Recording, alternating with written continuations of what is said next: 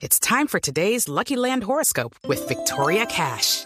Life's gotten mundane, so shake up the daily routine and be adventurous with a trip to Lucky Land. You know what they say. Your chance to win starts with a spin.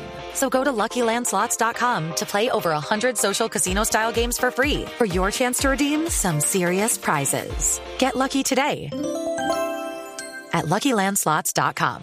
Available to players in the U.S., excluding Washington and Michigan. No purchase necessary. VGW Group. Void or prohibited by law. 18 plus. Terms and conditions apply.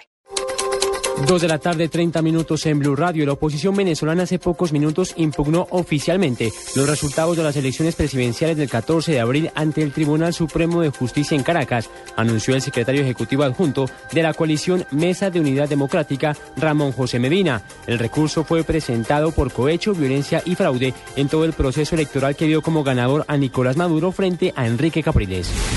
Catalina Botero, relatora para Derechos Humanos de la Comisión Interamericana de la OEA, pidió a las autoridades colombianas investigar si el atentado contra el periodista de la revista Semana Ricardo Calderón se relaciona con sus denuncias sobre irregularidades en el centro de reclusión militar de Tolemaida. Para Botero, el ataque a tiros contra el vehículo de Calderón es un hecho muy grave, porque Semana es un ejemplo de cómo los medios de comunicación en Colombia actúan para revelar hechos de corrupción y abusos.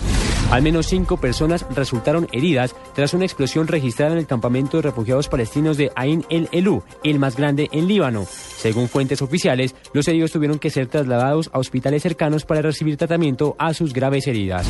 El tenista colombiano Alejandro Falla quedó eliminado en octavos de final del torneo de tenis de Portugal tras caer en dos sets con parciales 6-4 y 6-0 ante el tercer cabeza de serie, el italiano Andrea Seppi. El rival de Seppi en cuartos de final será el español Tommy Robredo, octavo en el escalafón mundial, quien se deshizo con un doble 6-4 del holandés Robin Hayes. Dos de la tarde, 31 minutos. Ya viene Blog Deportivo Emilio Radio.